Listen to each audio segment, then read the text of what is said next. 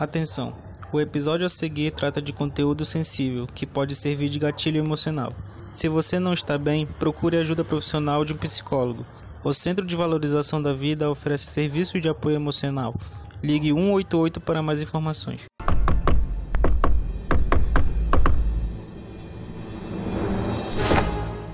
A senha. Vai o sino na cabeça do menino. É Natal, não quero livros. Chega aí. O Natal do Carolivros não é um como qualquer outro. Aqui você compartilha o calor do amor, mas também das frustrações.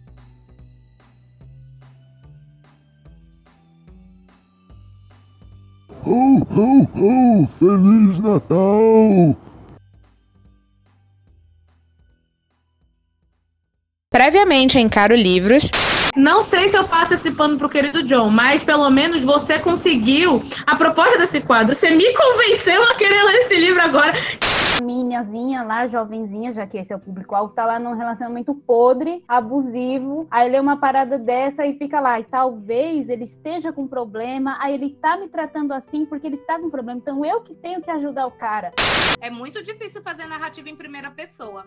Livros é, que são escritos em primeira pessoa normalmente são adaptados para tela em terceira pessoa. Eles fazem algumas coisas para tentar mostrar fragmentos do, do, pensamento dos personagens, mas é uma coisa muito difícil. Acho que é por isso que parece uma loucura.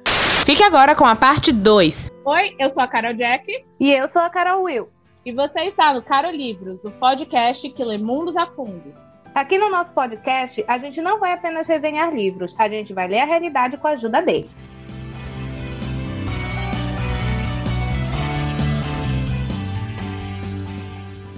Deixo aqui para os ouvintes que às vezes a ignorância é uma benção. Eu não, não acho melhor vocês nem tentarem entender, nem leiam. Mas se você for corajoso, se for uma pessoa que tem psicológico ok, vá lá e me diga o que, que você entende, porque eu não entendi bolhufas. Você tá com a terapia em dia, meus amores, aí tu tenta. Mas olha, lembre que terapia é cara e você vai precisar de novo depois de ler o livro. É difícil até com a terapia em dia, né? Que a gente tá anos e anos e anos e cada vez a gente acha que nunca vai ter alta. Toda vez eu acho, eu nunca vou ter alta, cara cara disso aqui. Ai, meu Deus, e é isso. É. E aí, alguém se habilita? Eu consegui convencer alguém de alguma que eu falei até agora, porque pelo menos vocês ficam tão assim com uma cara depois que eu falo. Não, amiga, eu, eu, eu falando por mim, né? Tipo, cara, é muito chocante, muito, muito, muito mesmo. Eu senti agonia no, no que tu tava relatando, então, tipo, eu fico imaginando como deve ter sido doloroso para ti ler o livro, entendeu? Terminar de ler a, o mangá. Então, é por isso que tipo, a, gente, a gente fica meio que em choque depois que termina, porque a, os, os que tu trouxe foram realmente. É, obras muito fortes, muito, muito gráficas e com contexto muito social, com contexto social muito pesado, com críticas muito pesadas, né? E que fazem todo sentido. Então, tipo, fica muito difícil a gente argumentar algo. É, Mas você, você leria? Disso. É, eu, eu, eu, eu te confesso que tipo, eu fiquei, eu fiquei curioso para ver se eu entenderia alguma coisa além de ti, entendeu? Pra ver se, se a gente juntaria o quebra-cabeça do que aconteceu. Por Mas... favor, nunca, eu não conheço ninguém que tenha lido esse mangá. Eu acho que todo mundo evita. Aí ninguém lê, aí eu não tenho ninguém pra, pra conversar. A Thaís já balançou a cabeça que não ia ler. Eu não sei. Eu, a, eu aconselho a Will a não ler. Porque eu já conheço elas, melhor não ler, entendeu? Deixa pra lá. Eu não leria porque eu fico impactada, eu fico igual você, eu não durmo, eu não durmo. Quando tem esse tipo de cena em coisa que eu tô assistindo e eu sei que vai ter, eu passo já pra eu não ver. Porque eu sei que se eu ver, eu não vou dormir. Isso aconteceu comigo em 13 Reasons Why. Eu sabia das coisas que ia acontecer, eu passava, porque eu não assistia, eu não aguentava assistir, eu passava. Eu não terminei essa série até hoje. É, eu não terminei a série, mas não foi por conta disso. Eu, eu realmente me desliguei da série depois do último. Acho porque eu não gostei muito do, das coisas que estavam acontecendo. Mas o meu caso não é, tipo, não querer ver tipo, a questão da cena gráfica, a questão das cenas que são muito difíceis de, de de digerir. Não é esse o meu problema. Para mim, o meu problema é outro, que vocês vão até rir da minha cara, provavelmente. Mas o meu marido, ele fala que eu assisto é, série passando as coisas, algumas partes. Mas são as partes que eu sei que são vergonha alheia. Eu fico assim, ah, eu não consigo assistir de novo. Eu não consigo assistir de novo a parte de vergonha alheia. Eu simplesmente já sei que vai acontecer e eu passo. Então, por exemplo, eu estava vendo um filme ontem, não foi um Crush de Natal. O Crush de Natal é um filme que eu gostei. Foi o outro, o Match de Natal, que é com a. Nina Dobrev? Nina Dobrev, Nina Dobrev, sim, Nina Dobrev. Tava tão vergonha alheia, gente, que eu falei assim: eu não vou conseguir ver esse filme termina de ver esse filme que eu vou ali no outro quarto, vou dar um tempo pra te terminar de assistir, porque eu não consigo ver. eu, sério, gente, eu não sei qual é o meu problema, mas eu não consigo, eu não consigo. Eu consigo lidar tudo muito de boa com obra de terror, com suspense, com a questão psicológica. Eu assisto numa boa até o fim, eu digiro aquela, aquela coisa reflito sobre isso e sigo em frente. Mas é tanto que, tipo, na faculdade a gente teve assuntos pesados para lidar, né? Porque quando a gente trata de segurança cibernética, na, na parte de multimídia, né? O professor fala um pouco sobre Deep Web, ele fala um pouco sobre o que a gente encontra na Deep Web. E, tipo, são coisas que são muito pesadas e, tipo, eu consegui le levar até bem a aula inteira, né? Tipo, com tudo que ele falou, as, as 10 coisas mais encontradas, as coisas mais grotescas, mais estranhas e tudo mais. Aquele filme Centopeia Humana. Gente, eu já, já consegui ver muita coisa. Já consegui ver muita coisa. Eu chego, eu chego até no, no, no, meu limite, assim, nesse, nessa, nessa questão. Eu consigo digerir. Eu só não posso, não posso fazer isso direto, assim, porque senão qualquer pessoa com psicológico, ela vai, vai a merda. Mas tô, eu consigo ir e analisar, sabe? Tipo, por, por questão é, de, de curiosidade mesmo. Sou uma pessoa muito curiosa. Mas eu não sei lidar com a vergonha alheia. Tudo bom. Ai, que coisa estranha. Né? Não, cabeça ah, não. Tem seus limites. É. Seus limites. Não, é psicológico não é meu. meu eu, na verdade, eu descobri que psicológico é um negócio que eu tenho que evitar com esse mangá. Eu falei, nunca mais na minha vida eu vou ver nada com tema psicológico. Eu não tenho psicológico pra isso. Entendeu? Eu vou ficar muito mal. E, nossa, eu lembro, foi tão, foi tão tensa assim, a minha experiência que só de eu escutar música, me, algumas músicas me remetiam ao mangá. E eu fiquei com surtos assim de sobressalto. Eu ficava com aquela sensação de que tinha alguém atrás de mim o tempo todo. Eu não sei explicar para vocês. Foi um surto assim de pânico. No, eu lembro de ter um surto de pânico no ônibus por causa desse mangá. Tipo, eu tava rodeada de pessoas, eu tava dentro do ônibus num local super normal do meu dia a dia. E eu não tava me conseguindo ficar calma. Eu tava, tipo, muito tensa, sabe? Assim, e foi o efeito desse mangá. E aí eu demorei assim uma semana para começar a esquecer. Depois disso eu li, eu falei assim, eu só vou ler coisa assim bem, bem fofa, bem idiota, sabe? Eu fui ler uns negócios assim. Açúcar, assim. É, eu fui ver filme de comédia, eu fui ver filme de comédia do Adam Sandler, sabe? Eu fui só ver essas coisas assim para eu esquecer. E aí depois de uma semana eu consegui esquecer e voltar assim pro meu normal. Mas ainda hoje, tipo, agora eu falando do mangá e tendo que me relembrar, eu não tô nervosa assim, mas me remete a uma coisa ruim. Eu tenho uma sensação ruim e não dá para mim. E eu lembro que depois que eu li o mangá, muito tempo depois, eu ainda tentei, tentei ler o livro, que era o livro favorito do menino, que era a tal das flores do é, Flowers of Evil, né? Flores do Mal. E aí é uma, um bando de poesia sem pé nem cabeça, como eu falei também, então não entendi nada. E aí, tipo, eu. Eu nem terminei. Eu falei assim, não tô entendendo nada agora, não vou entender no final. Deixa pra lá. Já deu, já deu, já deu pra mim isso aí. Aí eu acho que eu sou meio masoquista. Eu acho não, tenho certeza. Porque assim, eu sei que tem coisa que vai me fazer mal. Todos os meus instintos dizem não vá ler, não vá assistir. Mas eu vou lá mesmo assim. E eu aguento até o final. Às vezes eu tô assim com o olho meio aberto, fechado, sabe? Assistindo assim. Mas eu assisto. Eu assisto e depois eu fico mal, claro, né? Mas acho que os piores, os piores são aqueles, aqueles personagens que eu consigo ver que eu já passei por situações semelhantes. Acho que essas são as, as, piores histórias que pode acontecer. Eu inventei de assistir, de assistir não, de ler um livro agora, já relatando assim meu atual.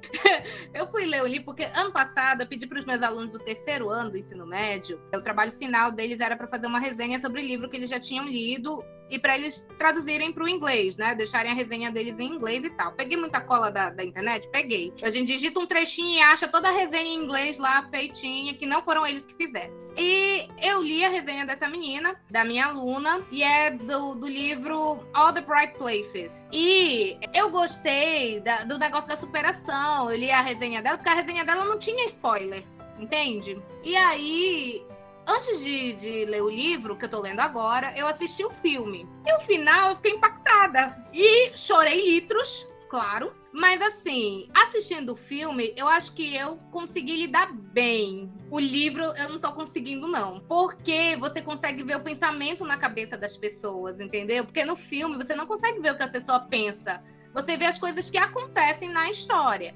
Às vezes tem, tem filmes que colocam, né, um pouquinho do pensamento do personagem, coloca aquele narrador ao fundo, meio usurpadora, né, meio, meio Maria do Bairro, aí você escuta o que o personagem está pensando, mas não é uma coisa assim corriqueira nos filmes. E, cara, o menino, muita coisa do que ele fala já passou pela minha cabeça, muita coisa que ele sente eu sinto. E aí, quando eu tô lendo livros assim, eu parece que eu tô vivendo junto com o personagem, sabe? Tem algumas partes assim que eu fico, meu Deus do céu, por que, que eu me obrigo a passar por isso? Mas agora eu já comecei, eu vou terminar. Eu vou terminar de ler o livro, gente. Quando? Não sei. Com que força de vontade? Não sei. Talvez só a derrota? Sim. Mas, assim, algumas coisas. Só só citação, a abertura do livro é uma citação do Hemingway. Eu até postei no story do meu, do meu Instagram recentemente. Cara, eu senti um impacto, assim. Eu, eu li aquela citação, eu, chega, doeu profundamente. Eu, eu já sei onde eu tô me enfiando, mas agora que eu comecei, eu vou até o final. Só que tá sendo muito difícil. Foi tipo reler 13 Reasons Why. As coisas que a Hannah fala, as coisas que a Hannah sente, cara, eu consigo sentir, tipo, eu senti na minha pele, eu vou revivendo tudo de novo. É ruim, é ruim, é ruim, é ruim. Mas eu vou até o final, gente. Eu não consigo largar pela metade. Eu não consigo. Isso é uma outra inabilidade minha. Eu não deixo pela metade. Então, vou sofrer, vou, vou chorar, vou. Vou passar noites em claro, vou sonhar, porque eu sonho com personagem, livro, história, enfim. E é isso. Parabéns que tu consegue dormir, né? Porque pra sonhar tem que dormir. Eu, eu nem dormia. Eu ficava... Não, mas às vezes eu fico com insônia. Agora que eu resolvi colocar um pouco de exercício físico na minha vida, né? Eu tô indo de bicicleta pro trabalho, indo e voltando. Tá sendo uma coisa muito boa para mim, porque eu acho que toda aquela minha carga de ansiedade, com a questão da pandemia, da gente ficar parado dentro de casa e acabar não se exercitando, porque, gente, não existe exercitar dentro de casa, né? A gente até tenta, a gente pensa assim, ah, vou, vou, conseguir, vou fazer, mas não rola. Você faz dois dias, sim, muito, e depois você desiste. E aí, agora que eu fui obrigada a voltar ao presencial, né? Eu vou de bicicleta e volto de bicicleta, subo ladeira, gente, olha. Mas eu percebo que agora o meu sono tá melhor, porque antes de eu começar a andar de bicicleta, a minha mente parece que não cansava. Meu, eu podia estar tá muito cansada, tipo, meu corpo, a derrota.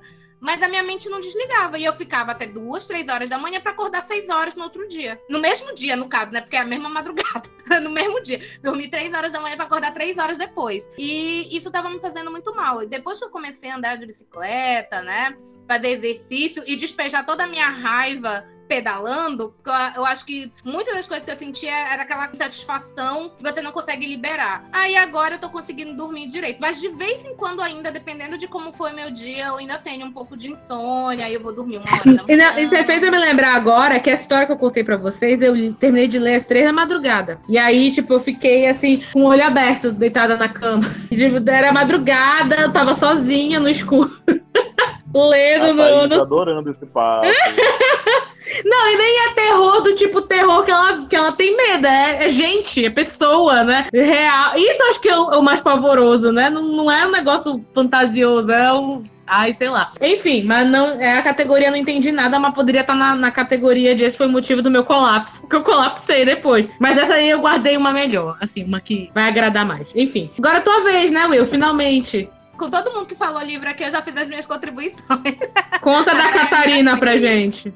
Às vezes eu quero pagar de cult, entende? E aí eu fico assim, falo, não, eu vou pegar um livro bem cabeça para me desafiar, né, para o meu intelecto ficar aí afiado. E aí eu vou chorar em posição fetal. Por quê? Porque eu me sinto burra. o resultado desses desafios é esse. É eu me sentir super burra e eu, puta que pariu, o que, que eu tô fazendo da minha vida? Porque, gente, olha, sem condição. O que, que eu fui inventar de fazer, gente? Fui ler clássico da filosofia. Peguei o livro do Nietzsche para ler. Olha só que coisa! Super tranquilo, de boa, ele explica as coisas bem tranquila, né? Ah, eu sei que vai ter o pessoal aí que é, né, super culto, super inteligente, que vai dizer que eu sou burra mesmo. E talvez seja, viu, gente? Talvez eu seja burra mesmo. Mas eu fui ler A Genealogia da Moral. São três ensaios que ele. Toma-te! É, são três ensaios nesse livro que ele está debatendo a, a, questão social, bem e mal, o que é certo e que é errado, como que o certo e errado é usado na sociedade. Até aí eu entendi. Agora, tudo o resto que ele fala, eu não entendi.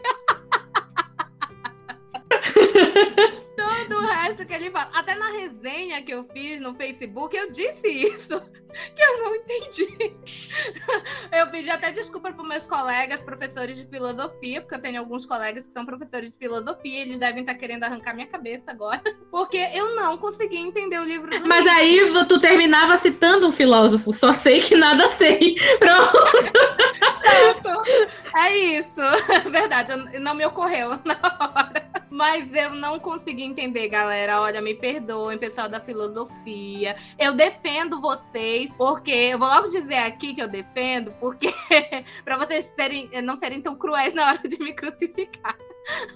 Mas é porque o pessoal costuma dizer que filosofia não é ciência, que filosofia não devia ser nem disciplina, que é só uma coisa de doido. São umas Que puxa uma birra. Exatamente. Que o pessoal de humanas não é normal. Aquele, aquele, aquele clichêzão, né? Então o pessoal de filosofia fica puto. Porque, na verdade, todas as ciências vieram, tiveram origem ali, o pezinho na filosofia, porque o questionamento é que fez a gente buscar tudo que nós temos hoje, né? Busque conhecimento, já dizia o ET Bilu, certo? Então, a filosofia é a base para isso e ela é muito importante, ainda mais no tempo que a gente tá vivendo agora, né, gente? Porque, assim, tipo, a gente tem que aprender a pensar, a gente tem que raciocinar, porque o povo não tá pensando, não. O povo não tá raciocinando direito, tem uma, umas paradas muito loucas aí acontecendo.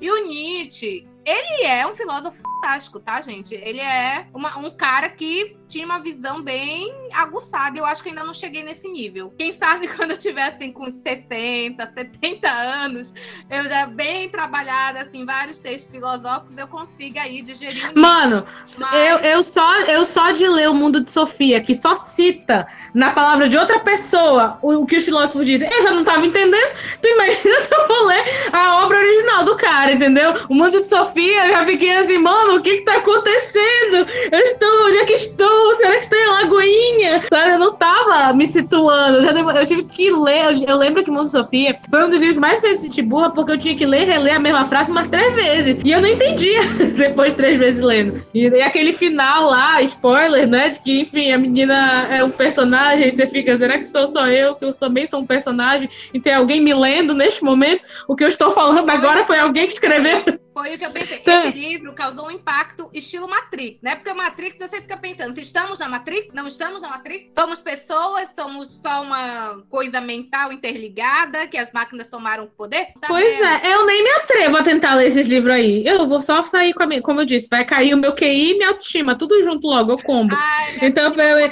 ainda nem eu ainda nem tentei. Não sei se tentarei tão, tão em breve. Deixa minha autoestima crescer um pouquinho. Não, porque eu já tenho um problema muito sério com autoimagem. Por, por causa do físico, ou, enfim, por várias situações aí que eu vou guardar pra terapia, né?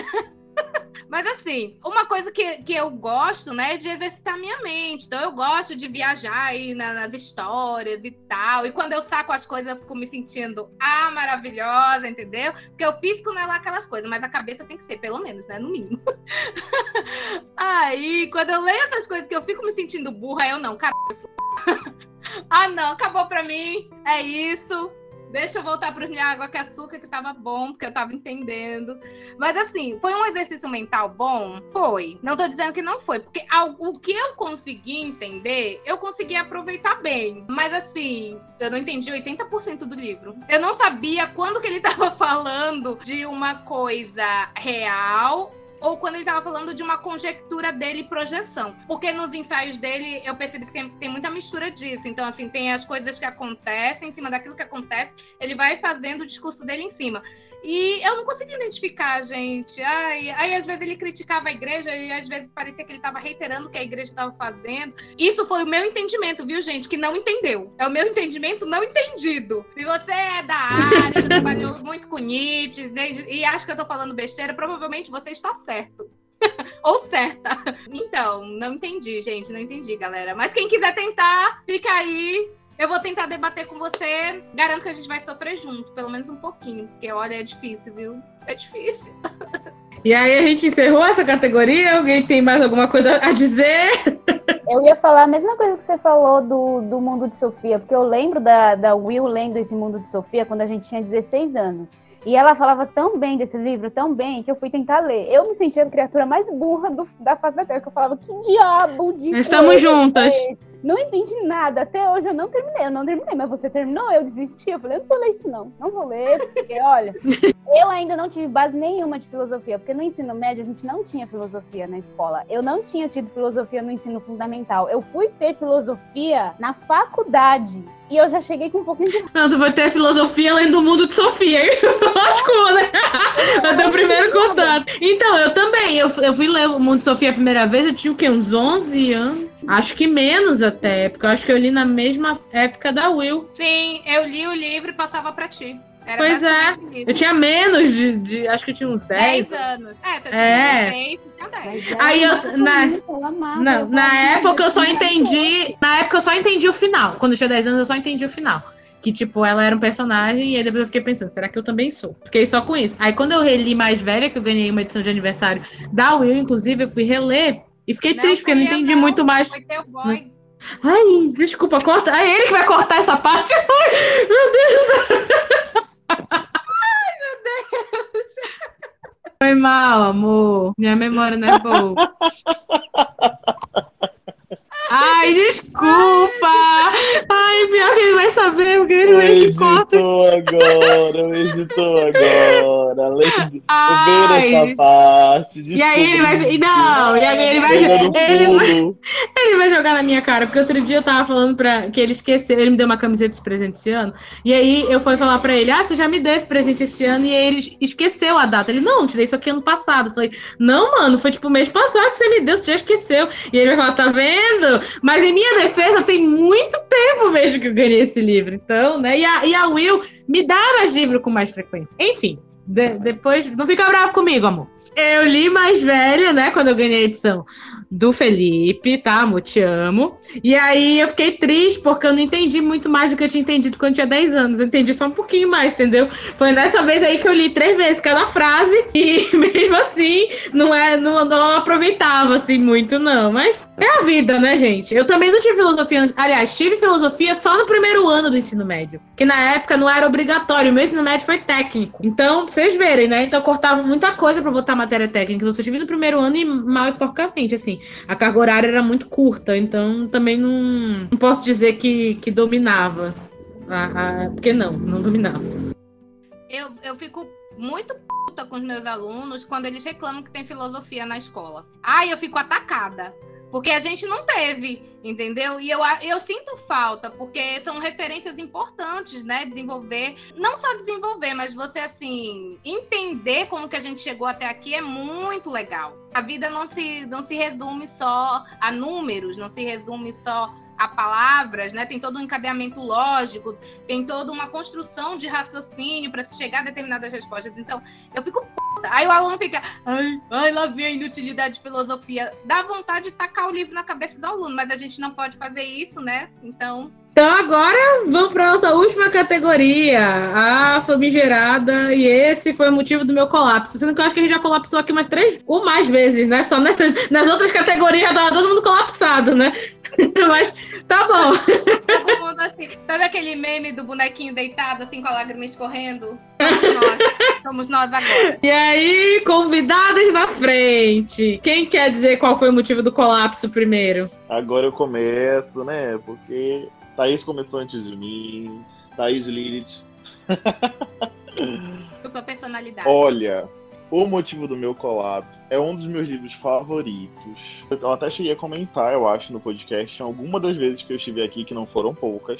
Eu fiquei muito tocado e foi um livro que eu con- conseguia visualizar e eu sofri muito com esse livro. Eu sofri cada página, cada capítulo, sofri como se eu estivesse vivendo aquilo ali de verdade. E foi A Cidade do Sol, do Khaled Hosseini. E eu não sei se vocês já leram o livro, mas Não, eu vou contar um não. pouquinho sobre ele. É, esse livro ele se passa numa época onde o Afeganistão ele era um país que tinha acabado de sair da monarquia para entrar na democracia. Eles tinham tido um golpe né, na monarquia e tinham instaura- instaurado a democracia.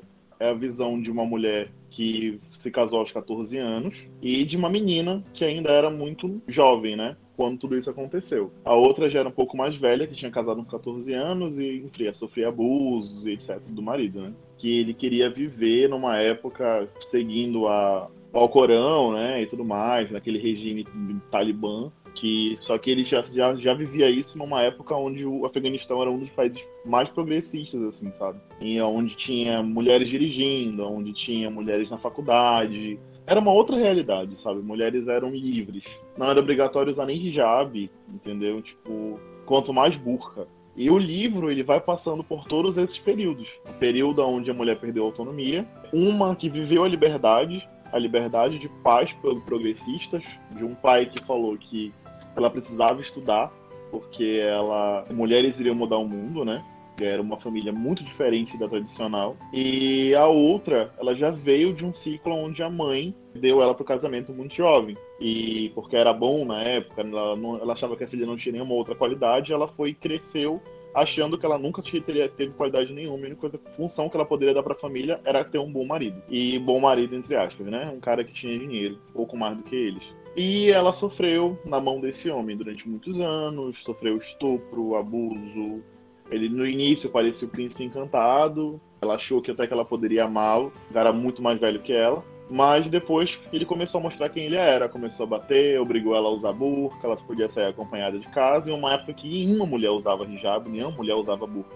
Essa é a primeira fase da história, onde é a Laila e a Miriam. A Miriam, ela já era uma, assim, uma mulher adulta e a Laila ainda estava crescendo, né? Ainda era uma adolescente, é, tinha sonhos, projetos, ela queria entrar na faculdade, ela estava apaixonada por um, por um rapaz, da adolescente também. E foi quando houve a Primeira Guerra, né? Que a União Soviética invadiu lá e, e invadiu não, ajudou eles a tirar os invasores. E os pais da Laila morreram na Primeira Guerra. Quando eles morreram, ela estava grávida do namorado adolescente dela. Isso não era bem visto e esse cara, dizendo que iria ajudá-la, ele falou para ela não, para que ela sobrevivesse nesse mundo, né? Ele casaria com ela. E ele, assim como com a outra esposa, né? Porque é permitido no Alcorão um homem ter várias mulheres, ele tratou ela como uma rainha durante o início e tratava a outra mal. E no decorrer do tempo elas ficaram amigas e o restante da história toda é baseado nessa, nessa amizade delas duas, onde elas sofriam um abuso, onde elas, as filhas, a filha dela no caso, né, apanhava. E tu percebe é, no decorrer da história, bem gráfico o livro, então tipo, ele trata desses assuntos com uma, uma, um peso de alguém que viveu isso, né? Porque o autor ele é afegão, então tipo, ele estava lá dentro quando tudo estava acontecendo e tu consegue estar tá lá na história sabe? Eu, eu, eu comparo muito isso com a série O Conto da Aya, porque aconteceu com o Afeganistão nos anos, nos anos, acho que foi 70, 80, não lembro. Do dia para noite. Em um dia eles eram uma república avançada, em um dia eles eram uma democracia, em um dia eles estavam evoluindo, em um dia mulheres podiam estudar, em um dia mulheres poderiam trabalhar, dirigir automóveis, elas tinham liberdade, elas não precisavam se esconder. E no dia seguinte elas não podiam fazer mais nada disso. Elas perderam completamente toda a autonomia. E elas só podiam sair acompanhadas de marido, elas só podiam ser submissas. Era esse o papel delas. Então esse livro, ele me marcou e ele me chocou muito, porque até então eu nunca tinha tido uma leitura tão realista e tão pesada de um contexto que saiu de, um, de flores, né, digamos assim, porque democracia não é perfeita, mas pelo menos você tem voz para um conceito onde mulheres eram um objeto. E esse livro até hoje para mim ele ainda é muito atual, porque a gente percebe que em 2018 aconteceu aquela revolução, né, aonde um fascista foi eleito à presidência, aonde a gente não sabia como ia ser o dia da manhã, aonde eu só conseguia imaginar as piores coisas, porque eu vi uma, uma democracia em um livro ruir. E eu tinha muito medo que isso acontecesse com a gente também, sabe? Então, é, cada vez mais eu fico mais preocupado e por isso que ele é o, o, o meu escolhido dessa categoria. Não pela maneira, não de uma maneira totalmente positiva, mas me impactou muito. Me impactou de formas de me fazer refletir, de me fazer valorizar, valorizar os meus direitos, valorizar a minha voz, valorizar quem eu sou, valorizar poder dizer quem eu sou. Então, esse livro foi base até mais do que livros LGBTs para mim, sabe? Porque ele me trouxe conceitos de dia, conceitos diários, conceitos de, de realidades que nenhum outro livro trouxe para mim. Então isso me fez valorizar muito das coisas que eu tenho, muitas coisas que eu não sabia valorizar antes, que eu não tinha como falar sobre isso antes. E eu comecei a pesquisar sobre isso, porque é um direito meu, é um direito nosso, entendeu? Então a gente tem um mínimo que procurar entender, procurar ser mais político, procurar ter, ter a nossa voz enquanto a gente pode ter voz. Então esse foi o motivo de ser impactante para mim. Dando o spoiler, porque se tiver spoiler não pode, não, não vai, não vai ser Carol livre, né? Porque a gente dá spoiler. Aqui só rola spoiler. A Miriam, ela mata o marido dela. Ela tava, ele tava agredindo a Laila ele estava enforcando ela, quase matando ela depois que ela, ela se revoltou com ele, contando os abusos que ele fazia diariamente com elas. E a Miriam não resistiu e todo aquele ódio guardado durante 30, 40 anos da vida dela, ela usou para pegar uma pá e bater na cabeça dele. E ela ajudou a Laila a fugir. Ela falou que ela não merecia pagar por esse crime. Ela já era velha, ela já estava acabada, ela já não tinha muita coisa para fazer da vida, mas que a Laila ainda podia ser feliz ainda podia ter uma vida, a vida que ela não teve, e que ela fosse muito feliz. Enquanto ela foi pra prisão e foi fuzilada pouco tempo depois. Caraca! Não, o Saulo já ganhou aqui o nosso prêmio de fim de ano de indicações que todo mundo vai ler, porque todos que ele fala eu quero ler agora. Então já ganhou o prêmio. Nem terminou ainda, mas tu, tu venceu. É isso. Gente, vale muito a pena a leitura muito a pena mesmo, porque é como eu falei, é, é um, é um negócio imerso mesmo. Você consegue se ver naquela cultura, você consegue entender. E, inclusive, agora recente nas notícias, né, quando os Estados Unidos saiu de Cabul e logo em seguida os talibãs tomaram de novo, né? Foi uma coisa muito marcante para mim, sabe? Eu fiquei imaginando o desespero dessas pessoas que estavam até ontem na faculdade e no outro dia não sabiam se poderiam andar na rua sem burca, sabe? Não sabiam se poderiam ir pra rua desacompanhadas, sabe? Porque eu li nesse livro, porque eu vi o que a Laila e a Miriam passaram e elas, elas são personagens que na verdade são várias e várias e várias mulheres que viveram isso lá no Afeganistão. Caraca, que indicação foi essa? Ai, adorei! Inclusive, eu acho que tem que entrar aqui na nossa discussão em algum momento. Aliás, todos que o Saulo falou, a gente disse que tem que, que, tem que discutir, né? Que, que, nossa, eu não conhecia esse livro. Vocês já conheciam? não, não, não conhecia, não. Mas, assim, eu já senti o impacto só dele falando, né? Imagina lendo. Meu Deus vou ter que estar preparada. eu quero estar... saber a Thaís. A Thaís ia ler, porque tudo que a gente fala pra ela, só balança a cabeça que não vai. Eu já não leria o conto da Aya justamente por isso, porque é muito parecido com o que a gente vive, eu fico com medo. Ah, eu ia, você já não vai ler. Eu não ia mais conseguir dormir na minha vida pensando nisso. Quando me contaram assim mais ou menos do que, que era o livro, aí eu falei assim, eu nunca falei isso na minha vida, gente. O Bolsonaro é nosso presidente, eu não tô maluca, não. a Thaís, ela não quer sofrer né? Não é porque assim, a nossa realidade já tá. Tá é o suficiente, né? Já é o suficiente. Assistir o Jornal Nacional inteiro, assisto partes e desligo. Ah, eu vi um meme uma vez que era um menino assistindo assim, o, é, televisão. Aí ele tá com uma pipoca assim na mão comendo. Aí ele olha pra namorada dele e fala assim: Essa temporada tá muito louca. Aí a namorada dele fala assim: Que série é essa? Ele, isso é o jornal. Também é bem assim que a gente tá, né? O sentimento é esse. Sim, porque é tipo assim, quando o William Bonner ou, ou, a Renata começa o presidente, eu já faço assim, hum, o que, que foi agora, meu Deus? O que, que, que, que aconteceu? Onde é que vai doer na gente agora? Pera lá.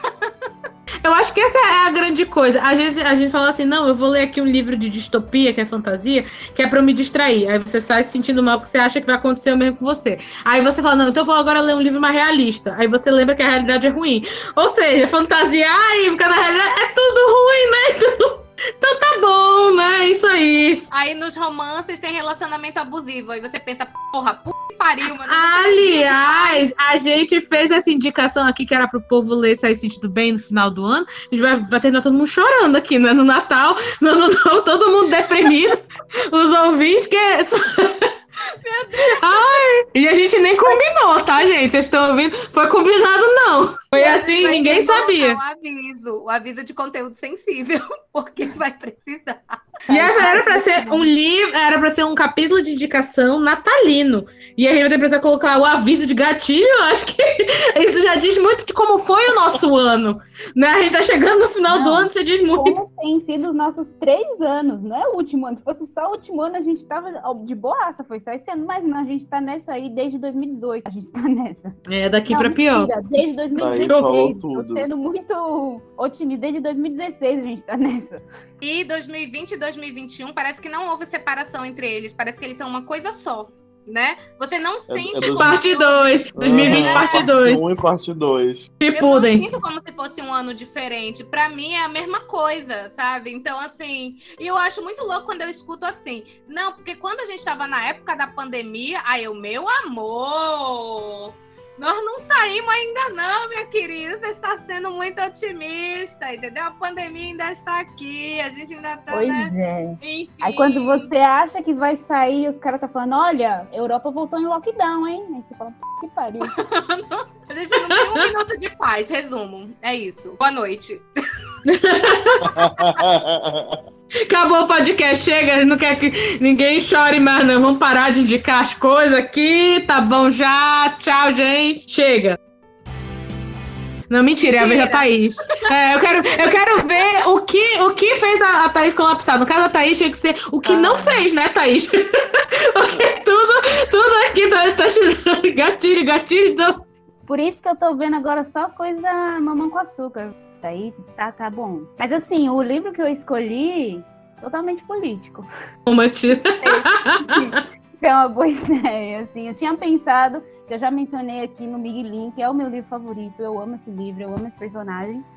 Mas, apesar dele ter me impactado muito, quando eu tinha 16 anos, continua me impactando. Toda leitura é um impacto diferente. Eu vou falar de outra leitura, que essa eu acho que todo mundo tem que ler, que é a menina maravilhosa Angela Davis.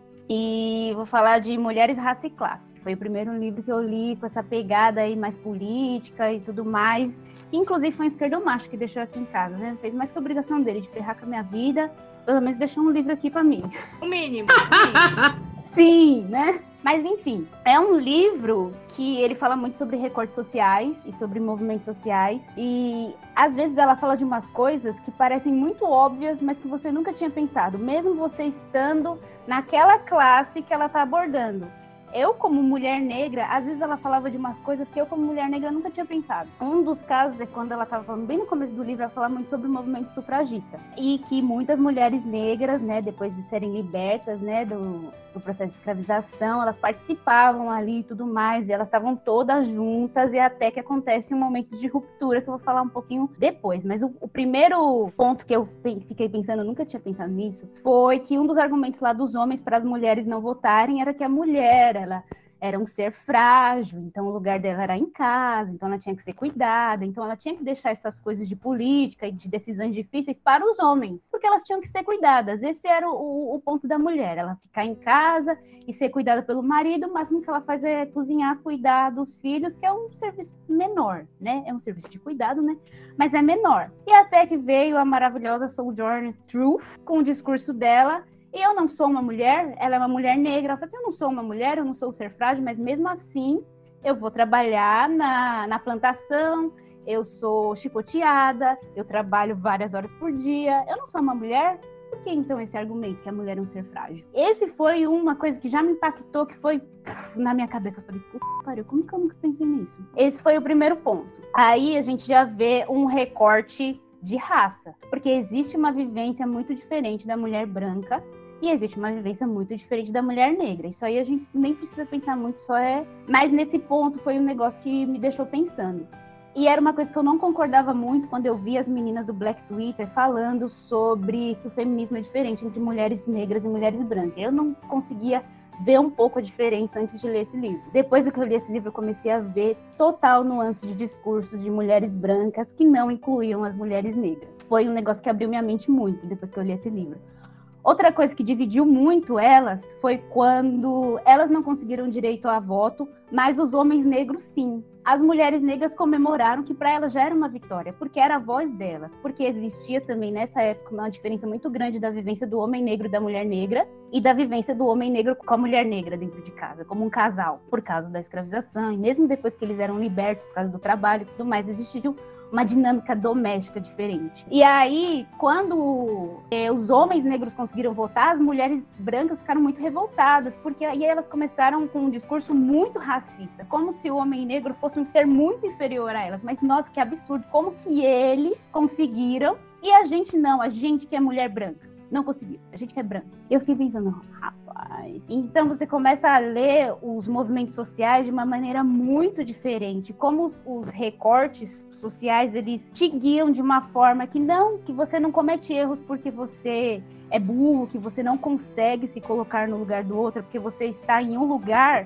que você não consegue enxergar uma realidade muito diferente, até chegar alguém e vir e falar, olha, meu anjo, o negócio é assim, assim, assado. Você nunca passou por isso, por isso você não sabe. Estou aqui para te falar.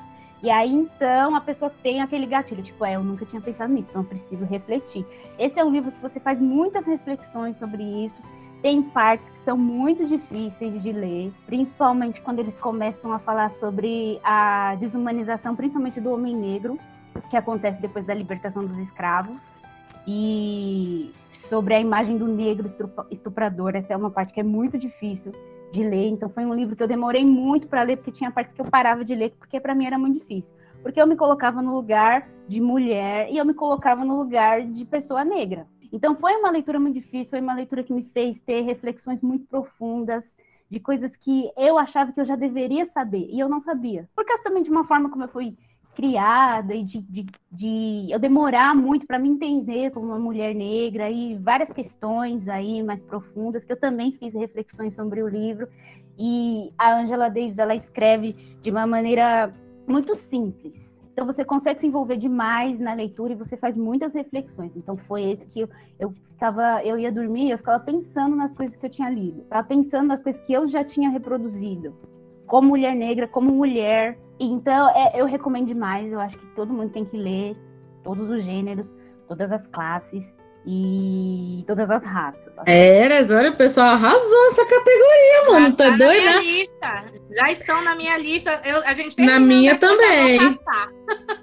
Thaís, tu falou um negócio que eu aconteceu comigo e eu fiquei muito envergonhada.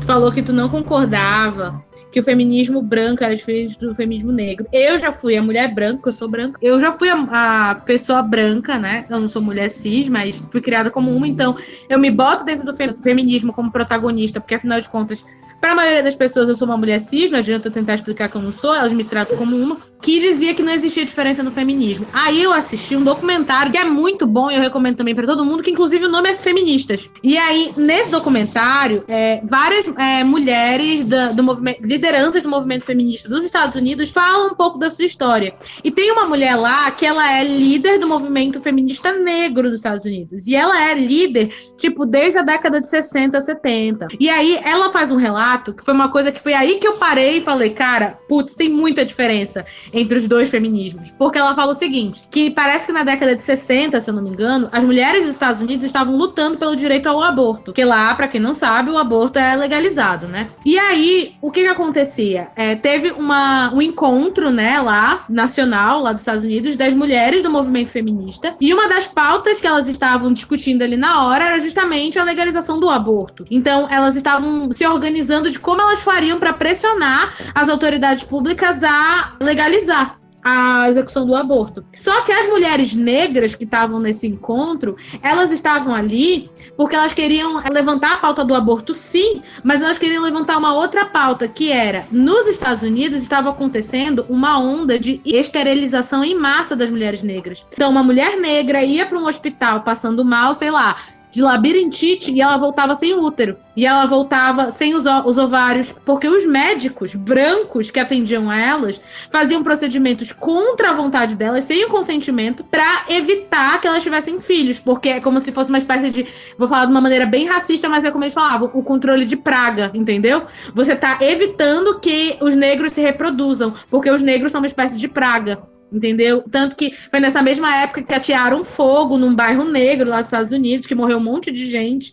Então, eles faziam a esterilização das mulheres negras sem consentimento, para evitar que elas tivessem filho. E aí, as mulheres negras queriam levantar essa pauta. E ela relata que quando ela foi no microfone falar sobre isso, cortaram o microfone dela. Justamente porque elas, as mulheres brancas diziam que se elas fossem levantar essa pauta, o aborto não passaria. Porque aí, tipo assim, vocês estão reclamando que vocês querem reproduzir, mas vocês querem que o aborto seja legalizado, entendeu? Então, uma pauta, elas diziam, uma pauta, digamos assim, é, contrariava a outra, que não é verdade, mas era o argumento delas. Então, elas diziam que as mulheres negras não poderiam tocar nesse assunto quando elas fossem falar com as autoridades públicas, porque senão a pauta do aborto não ia passar. Então, elas não estavam nem aí. A mulher branca feminista não estava nem aí se a mulher negra estava sendo esterilizada contra a vontade dela, se o direito reprodutivo dela estava sendo tolhido contra a vontade dela, porque ela, o mais importante para ela é que ela tivesse o direito de abortar, que também é, rebate no direito reprodutivo, mas elas estavam se sobrepondo pela questão da classe. Então, eu não estou sendo esterilizada contra a minha vontade, então dane-se se você tá. O importante é eu passar aqui a pauta que é importante para mim, entendeu? E no final, a mulher tem que ter liberdade reprodutiva, tanto para um lado quanto para o outro, quanto para o direito de não ter, quanto para o direito de ter, né? A gente tem que ter essa liberdade individual, mas é, não passou porque só estava estava acontecendo com as negras. Porque se fossem com as brancas que isso tivesse acontecido, obviamente que isso seria uma pauta também, entendeu? Então, foi aí nesse momento que ela falou de, desse relato dela que eu falei, putz, tem muita diferença. Não dá para você dizer que a raça ela não interfere na, na experiência, na vivência enquanto mulher. Mulheres são minorias, sim, mas se você é uma mulher negra, você é a minoria da minoria. Entendeu? É como se você fosse um processo somatório, você vai só somando. Se você é uma mulher negra, uma mulher negra e lésbica, entendeu? Aí soma mais um pouquinho e assim vai, entendeu? Então, cada vez mais você vai sendo colocado mais à margem das pautas e dos assuntos e, e dos movimentos de modo geral. Então, isso que tu falou, esse livro para mim já tá na minha lista, assim. E, e, o que tu falou, tu como mulher negra se sentiu envergonhada de muitas coisas que tu reproduzia, eu como mulher branca me senti pior ainda, porque eu era uma que achava que não tinha diferença, que isso era uma espécie de uma maneira de dividir o movimento. Durante muito tempo eu achei que era isso, e hoje em dia eu sei que não. E a gente, como pessoa branca, a gente tem que reconhecer esse privilégio branco dentro do movimento feminista para que a gente possa dar apoio para as mulheres negras também e de outras etnias. Inclusive, é esse fato que você falou, ela fala no livro, ela menciona, inclusive o, o título desse capítulo fala sobre liberdade reprodutiva. E ela fala justamente sobre isso e sobre o fato dela ter sido cortada. E isso aconteceu não só com as mulheres negras, mas acontecia também com mulheres hispânicas. Ah, então hum. deve ser ela, a autora que eu vi que devia estar no documentário, porque eu não peguei o nome na hora, devia ser ela, então. E também esse, esse livro me fez refletir um pouco sobre a hierarquia que tem na sociedade, né? Sabe? Ele vem lá no topo o homem, né? Hétero, branco, cis, e realmente a mulher negra até então estava lá no último, mas agora vem os outros, né? A mulher negra lésbica, a mulher negra trans, pariu, e ainda tem as radifem, não quero mencionar elas aqui para não descer o nível, mas né, vamos refletir. Vamos refletir. É, eu fico puta da vida quando o pessoal se encrespa porque a gente fala, não, porque você tem que reconhecer seus privilégios. Rapaz, parece que tu tá enfiando o atiçador no da pessoa, porque a pessoa fica doida. Eu, privilegiado? A minha mãe teve que trabalhar, o meu pai teve que trabalhar. Caralho, mano, o que, é difícil de entender nessa bagaça? É, tem diferença no olhar das pessoas, dependendo da raça, dependendo da classe social, dependendo da, da sexualidade. As pessoas não. Assim, a gente quer pregar aquela igualdade que ainda não existe ela não existe. E você negar que ela não existe, tipo assim, gente, é, é, é foda, é. Então, é, eu, tô falando isso porque eu já me estressei muito com gente no trabalho, entendeu? Porque normalmente esses discos, o que me, dá, me deixa mais ainda, porque são pessoas de educação. Então, você, como um, um profissional de educação, você tem que ser uma pessoa que tem um olhar diferenciado, principalmente na escola pública, porque dentro da escola pública a gente lida com todos os tipos de aluno. Né? A gente tem o aluno riquinho branco, estudando na escola pública. A gente tem aquela pessoa que não, não tem nem o que comer, tem aluno que vai para a escola, não para aprender, mas porque é o único lugar onde ele vai ter a refeição dele. Ele vai ter uma única refeição no dia. Se isso não te dói, se isso não te move, tem algum problema muito sério com você. E escutar a gente dentro da educação falando um monte de coisa e se doendo, porque não consegue perceber seus próprios privilégios, isso me dá muita raiva. Então, assim, é muito importante que a gente mostre realmente as informações e tal, mas eu, eu acho que muita gente precisa descer do pedestal. E eu ainda, eu ainda acrescento mais no seu discurso, né? Pra gente é muito mais fácil reconhecer que nós somos privilegiados, nós que temos menos privilégios do que essas pessoas. A gente reconhece que também tem nossos privilégios, apesar de todas as, as, as mazelas que a gente vive. Eu, no meu caso, como homem, gay, negro, eu tenho as minhas, as minhas, os meus privilégios, apesar de tudo. Primeiro por ser homem, né? Então, por aí já começa vários privilégios aí. É muito difícil as pessoas reconhecerem uma coisa que é muito simples, cara. É muito simples, é você olhar e você ter empatia para outras pessoas. Tipo, eu tenho x, x, x coisas, eu posso fazer x, x coisas com naturalidade. Então, a maioria das pessoas nem pensa sobre isso. E sobre a questão da educação, eu acho que até é um desrespeito com a educação, né? Porque a, é, são profissionais que deveriam estar o tempo todo atualizados, sabe? São pessoas que deveriam é, ter um, um, padrão de, de, de conhecimento para repassar para outras pessoas, sabe? Não reproduzir distopias e, e, mais preconceito e mais segregação, sabe? Tipo, é, é um negócio bizarro, assim, tu, tu ver pessoas da educação tendo esse tipo de discurso e não procurando entender ou aprender, sabe? São livros que são maravilhosos de ler, que já fazem a gente entender coisas muito bacanas. E tem um canal, inclusive, no YouTube que eu vejo muita indicação. Inclusive, ouvi falar da Angela Davis nesse canal, né? Que foi da, é, do Tempero Drag, da Rita Lohan. Ah, ela, eu amo demais! Ela é maravilhosa. Ela é, ela é incrível! Ela é incrível, ela é super didática. É uma grande profissional, uma grande profissional da educação, inclusive, que passa conhecimento e faz faz indicações onde tu sente vontade de conhecer, sente vontade de entender. E é muito legal trazer isso para cá pro podcast, porque como indicação, principalmente agora de fim de ano, né? Porque vamos começar 2022 com uma outra visão, vamos começar 2022 reconhecendo privilégios, vamos começar 2022 sabendo e conhecendo a história de pessoas, tendo empatia se eu sou branco, conhecer a história de pessoas negras, conhecer a história de mulheres negras, conhecer a história de LGBTs, para que ano que vem eu seja uma pessoa melhor, uma pessoa mais empática e eu saiba que quando eles estiverem falando de alguma coisa, pelo menos vou entender do que se trata e não só julgar e achar que é mimi, como a maioria das pessoas pensa, né? Aí o Saulo disse tudo, mano, é isso mesmo. Cara, é só impacto mesmo. Eu impactei só de, de ouvir vocês falarem. Esse fim de ano vai ser, ó, depois da gente fazer você chorar, a gente vai fazer você militar também. Então, depois você enxuga a lágrima e se indigne, tá? Exato. Você enxuga a lágrima e depois se indigna. É isso. E aí, agora, quem que vai? Eu quero fechar. Vai tu, eu. Qual foi o motivo do teu colapso? Olha, eu colapsei esse ano algumas vezes, tá? Com livros diferentes. Porque esse ano parece que eu tive um dedo bom para escolher livros que acabam com o meu psicológico. não, não é uma coisa muito boa, mas enfim.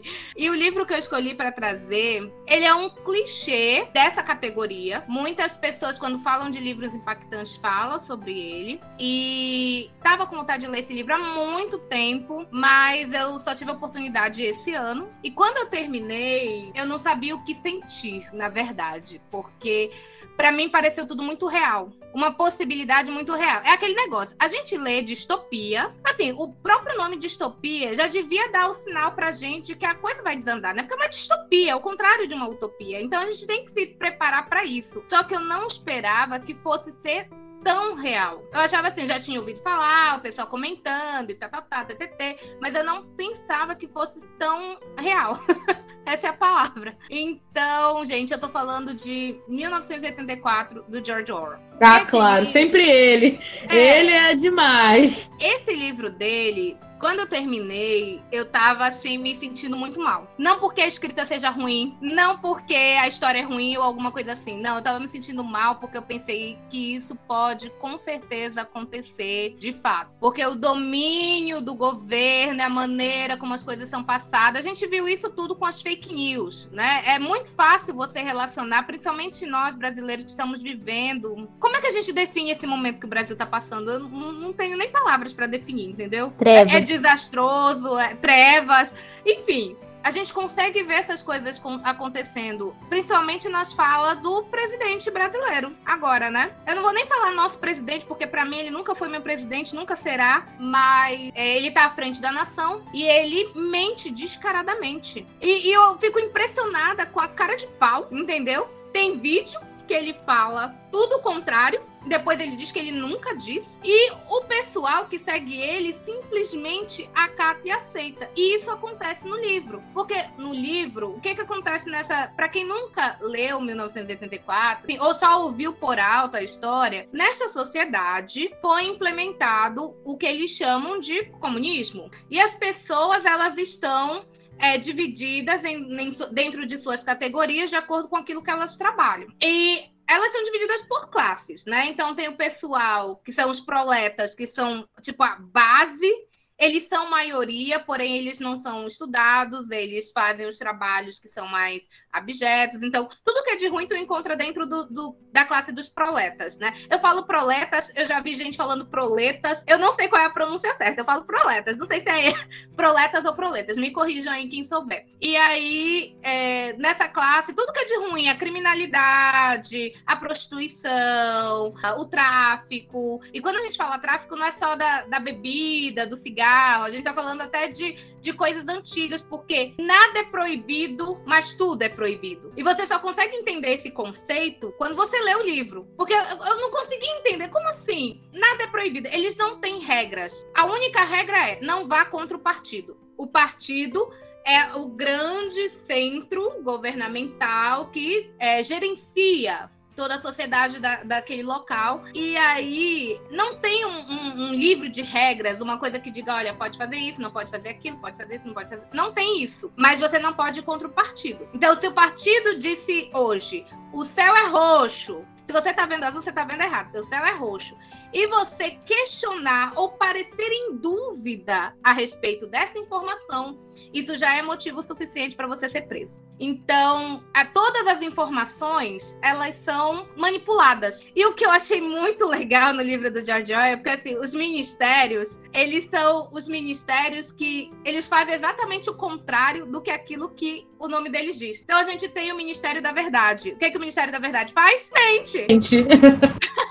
Ele transforma todas as notícias. E assim, às vezes a notícia foi vinculada num dia. No outro dia, aquilo já tem que ser tomado como mentira. Então o que, é que eles fazem? Eles retiram todo o, o jornal que, que foi circulado, reimprimem para que a verdade daquele dia seja a verdade universal. E aquela outra verdade nunca existiu. A cena mais clássica que eu dei risada foi a do chocolate. Porque assim, todo mundo que trabalha, né, é, tem uma dose diária de chocolate, um tabletinho lá de chocolate. Aí é pela quantidade de gramas, né? Num belo dia, o chocolate ele foi diminuído, eles estavam racionando, porque essa sociedade está sempre em guerra. Agora, com quem está sempre em guerra também varia de dia. Às vezes eles estão aliados de uma nação contra a outra e no outro dia eles já estão aliados com a outra contra aquela. Enfim, mas o que vale é o que o partido está falando, entendeu? E ninguém pode contradizer o que o partido diz. Então a história do chocolate é a seguinte: num dia avisaram, né, que ia ter uma redução do chocolate. E aí todo mundo, poxa, teve redução de, do chocolate e tal, tal, tal. No outro dia, era para ser veiculado pelo ministério que, na verdade, tinha tido um aumento, uma melhora, não uma redução.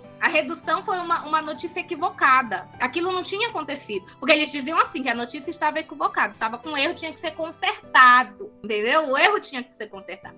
E aí, é, no outro dia, veiculou-se que, na verdade, não tinha tido uma redução, tinha tido um aumento. E o povo comemorando. Aí nós tivemos um aumento de chocolate. É como se eles tivessem apagado a informação anterior. É como se você não acreditasse ou duvidasse daquilo que você mesmo pensa. Então, você, no outro dia, você estava triste porque tinha tido a redução. Mas como no outro dia o partido tinha dito que tinha tido um aumento, aí a sua tristeza virou alegria e aquilo nunca existiu. E aí a gente tem o personagem principal, que eu esqueci o nome agora. Ai, gente, eu sou assim, olha. Eu lembro da história e tudo e tal, mas eu não lembro o nome de todos os personagens e tal. O personagem principal é uma pessoa assim, que ele parece que está vivendo conforme a música, mas ele tem uma, uma indignação dentro dele. E ele consegue perceber, porque ele trabalha no, no Ministério da Verdade. E, e, ele entende como é que a coisa funciona. Porque assim, as demandas para as alterações nos jornais, enfim, na, nas informações veiculadas, ela é mandado para eles dentro de uma cápsula E aí eles têm que reescrever aquilo de uma maneira criativa dentro do padrão que foi exigido pelo partido. Então eles vão lá, é, leem aquilo e ganha a versão mais verossímil ou a versão mais legal. É como se todo mundo dentro do departamento dele estivesse competindo para ver qual verdade que seria publicada.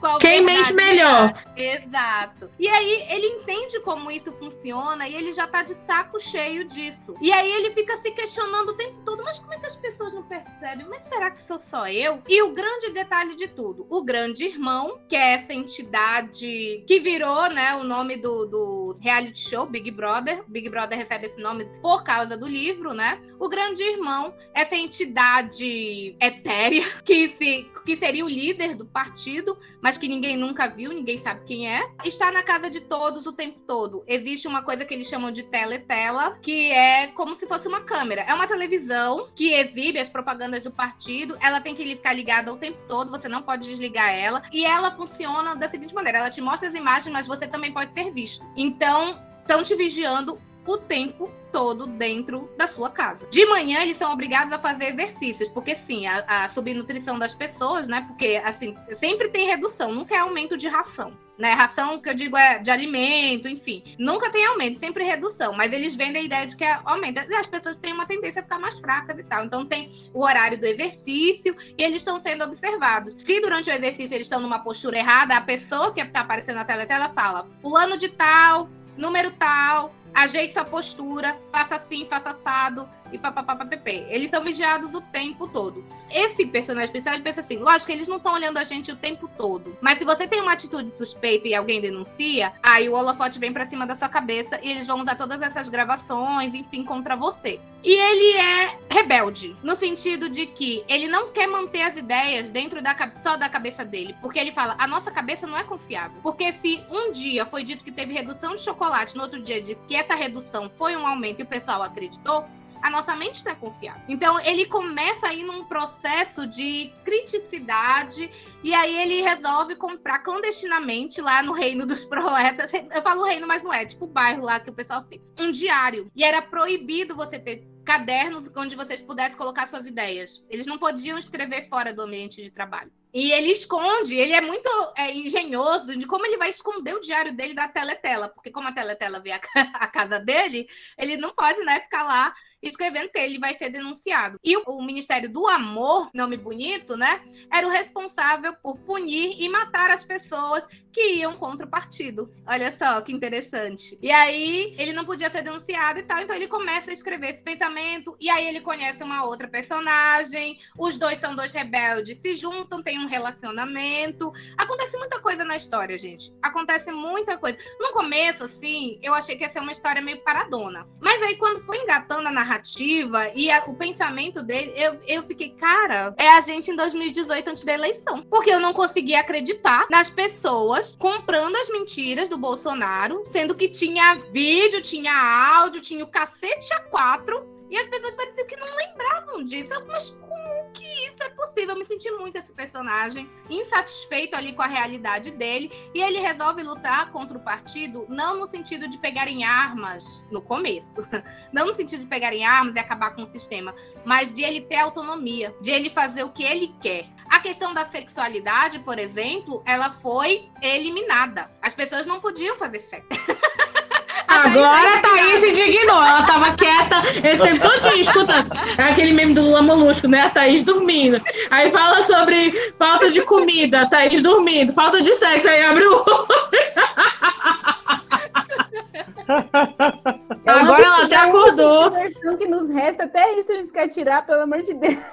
A única classe que podia fazer sexo e não era controlado isso era os proletas. Os proletas, eles, eles ficavam completamente à margem, entendeu? E o pessoal que não era proleta, que tinha as suas gradações, né? Era, era como se fossem categorias dentro do partido. Quem você era dentro do partido. Porque o partido era todo mundo, mas na verdade não era todo mundo, né? Então, o pessoal dentro do partido, o casamento, o sexo tinha que ser para reprodução. E as mulheres, elas eram ensinadas desde criança que aquilo tinha que ser somente aquilo. Então, não se podia ter prazer na relação sexual. As mulheres, elas, no, no momento do ato sexual, elas ficavam estáticas, não tinha interação. E o personagem principal, ele já tinha sido casado, mas aquilo incomodava muito ele, porque era como se não tivesse conexão com a pessoa. E não ter conexão para ele era uma coisa muito ruim. Então, eles acabaram vendo que ela não engravidava, eles não conseguiam dar certo, ela foi para um canto, ele foi pro outro. É assim, ele estaria casado, mas cada um no seu canto e cada um fazendo o que quer da vida, entende?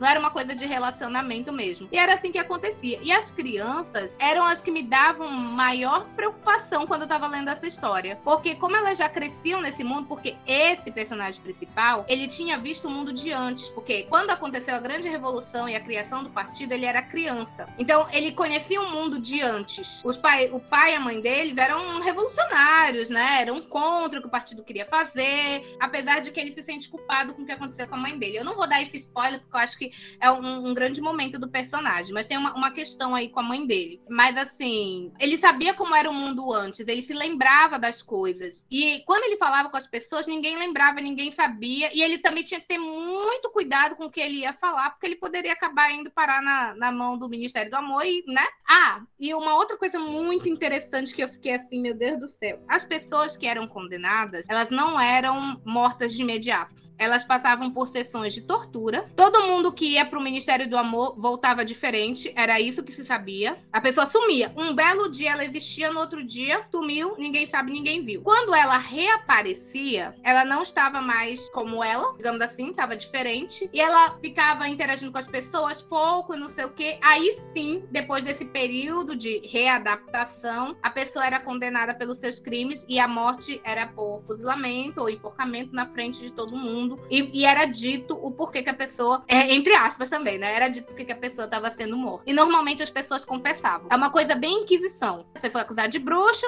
é, é torturado lá, uma coisa bem, bem inquisição mesmo. E aí você, de tanto sofrer, de tanto sofrer, você acaba dizendo, tá, tá, fui eu. É isso. Mas essas pessoas não, acabavam não relatando para os outros o que, que tinha acontecido com elas direito. Só sabiam que aquela pessoa era uma condenada, era um morto que ainda não sabia que estava morto. E também é uma grande frase de impacto. O livro é Eita atrás de Eita. O final não é dos melhores, não é animador. Porque eu digo assim, não é dos melhores, não é porque foi bem escrito, mas não é animador. E considerando o cenário que a gente está hoje, eu terminei o livro bem impactada. E aí eu saí falando dele para todo mundo. Tipo, você tem que ler a palavra do George Orwell. Leia, porque é muito importante. Cara, eu tenho uma pergunta para ti, que eu ainda não li, mas esse livro ele é polêmico. Porque quem é da ultradireita ama esse livro. Porque é um regime comunista que é falado no livro. Só que aí eu já vi gente que leu esse livro e que diz que, na verdade, o George Orwell não tá falando do comunismo em si, ele tá falando de ditaduras, certo? Então, uma ditadura pode ser de qualquer tipo. Tipo, aqui no Brasil a gente teve ditadura, mas não era comunista, era militar. Então, tipo, não existe só a ditadura comunista, mas tem gente que age como se toda ditadura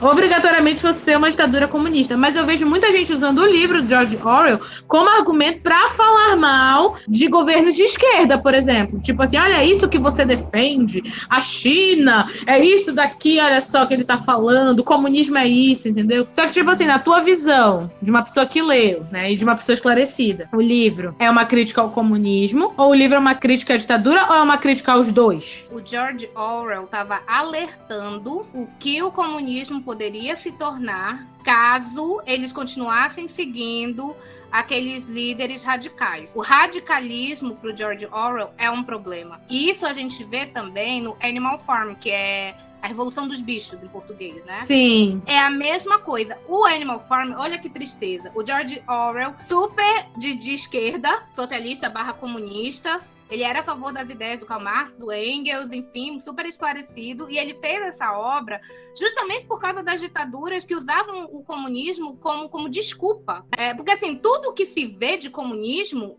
na realidade não é comunismo. São ideias distorcidas de comunismo para mascarar a ditadura, aqueles governos totalitários.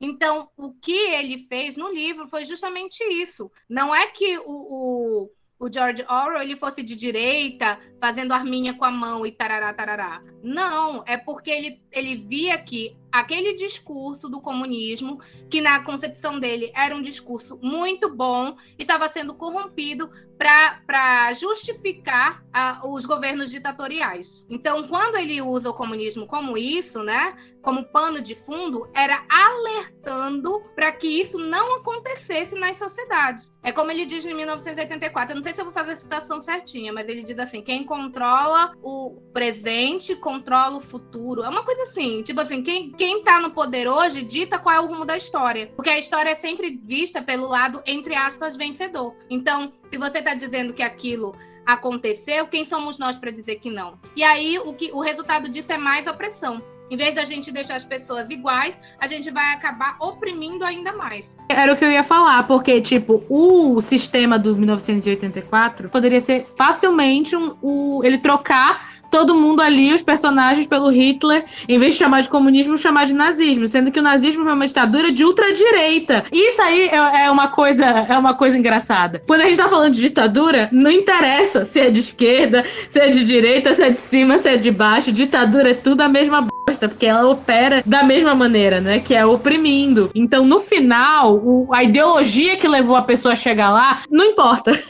o que importa é o que de fato ela, ela pratica com, com as pessoas. Então, eu, eu queria escutar, e eu fiz questão de fazer essa pergunta para que as pessoas que escutem a gente saibam disso, porque eu vejo, é, eu nunca li o livro, mas eu já sabia, eu já, já vi, já conheci o George Orwell da Revolução dos Bichos, e eu já sabia também que ele não era de direita. E eu vejo que as pessoas usam esse livro com um argumento errado, porque elas entendem como se fosse um tratado contra o comunismo, quando na verdade é o que tu falou, é um tratado contra o radicalismo, entendeu? Que é o que ele trata e ele bate muito, como tu bem falou na Revolução dos Bichos, que eu já li, ele também bate nessa tecla. Fica claro que ele acha que quando você se torna radical, a sua mente ela fecha e você começa a não deixar que ninguém pense diferente de você, porque você é um radical. Então só pode existir a maneira que você pensa. Então, no, no final das contas, pouco importa qual era o lado que você tava. Se você tá obrigando os outros a pensar igual a você, você tá errado. Eu acho que é essa a, a mensagem dele. Eu achei legal trazer essa fala, porque para te ver que eu acho que é uma falta de interpretação mesmo. Porque as pessoas que eu vi usando esse argumento, inclusive blogueiros, bolsonaristas e tal, bem famosos, eu acho que, que não leram direito. Entendeu? Eu acho que, que faltou isso, assim sabe? Pra te ter uma ideia, eu vi esse livro sendo citado no documentário da Netflix sobre terraplanismo. Porque eles usam, os terraplanistas usam esse livro de argumento para falar sobre a questão da manipulação da informação, de como a gente está sendo enganado de que a Terra é redonda e não plana. Entendeu? E, inclusive, o terraplanista que cita esse livro do George Orwell chega a chamar o livro dizendo que, tipo assim, é a Bíblia dele, é o livro de cabeceira dele. É, é isso. É, é um livro controverso os problemas da humanidade poderiam ser resolvidos com interpretação de texto. Olha, porque é difícil, viu, gente? Agora, sim, esse livro, para quem lê Agora, com atenção, consegue entender. Eu acho que o problema da humanidade seria resolvido, assim, boa parte, se a gente extirpasse os Estados Unidos, que todos esses ideias malucas começam lá. É terraplanismo, é antivacina, todos esses negócios começam lá. A gente que tá isso, fica fazendo da vida. Que, que tipo de droga eles usam e ficam pensando essas coisas? É, sistema deficitário educacional. E, e se tu for olhar um monte monte de movimento radical que surgiu agora, né, em meados da, da Revolução Tecnológica, eles citam muito esse livro. Eu, vou, eu tenho que ler esse livro, ele tá na minha lista faz um tempo, mas eu, eu realmente quero ter a minha interpretação, porque, por exemplo, o QAnon, vocês já ouviram falar desse grupo que surgiu agora na pandemia, né? O QAnon é uma, uma espécie quase uma seita de uma galera é, de ultradireita. Agora eles estão acreditando que, sei lá, quem acho que é o Kennedy, que o Kennedy vai ressuscitar. Vai ressuscitar e estão esperando lá o maluco ressuscitar. Na verdade, existe essa seita que come bebê e que, tipo assim, na época da eleição nos Estados Unidos, eles achavam que o Trump era o, o enviado para tentar acabar com essa seita, entendeu? Então, tipo, eu vejo muito grupos conspiratórios citar o George Orwell, especificamente esse livro. Então, eu acho que é uma boa indicação, porque vale você ler para você ter essa interpretação, a sua mesmo, né? Mas tu sabia que, recentemente, não sei se vocês viram a entrevista do cara que foi preso nos Estados Unidos por ganhar dinheiro com as fake news. Vocês chegaram a ver a entrevista dele? Ele falou assim, gente, eu fiz um estudo. Eu tentei com os eleitores do- de um, de um cara lá. Ninguém caiu nas fake news. As pessoas, elas procuraram a informação. Eu tentei com os eleitores da Hillary Clinton. Eles também não caíram na fake news. Então, eu tentei com os eleitores do Trump, do Trump e todos eles caíram. Então, eu fiz daí o meu mercado. E é por isso que eu ganhei dinheiro com fake news. Ele assumindo de maneira clara. Ele falou assim: eu só ganhei dinheiro por um motivo. Porque eles são muito burros. Ele falou exatamente isso. E o cara, claro, assim. Eu fiquei assim, gente do céu, cara. Tipo, um, um tapa na cara desse povo, né? Meu Deus, nossa, tem, eu quero- manda o link depois disso aí, eu quero assistir, pelo amor de Deus. É, então agora é minha vez, né? Pra fechar com chave de ouro, melhor que final. É. Vocês viram que essas nossas do impacto, a gente tá regada à política, né? Eu trouxe uma obra, é, também mangá, eu só trouxe mangá aqui pra vocês, que ela é uma combinação, na minha opinião, perfeita entre fantasia e política, porque também é muito político. A Will conhece, porque eu indiquei pra ela o anime, ela- acho que ela não leu o mangá, mas o anime ela já assistiu, que é um queridinho dos otakus fedidos desse Brasil, que é Attack on Titan. Então, é assim, é uma obra distópica e extremamente política. Aliás, assim, todo mundo aqui se impactou com política. É como eu falei, o pessoal vai enxugar a lágrima e se indignar em seguida com essas nossas indicações. Tô feliz aqui que o Saulo conhece, né, Saulo? Vi aqui tu comemorando.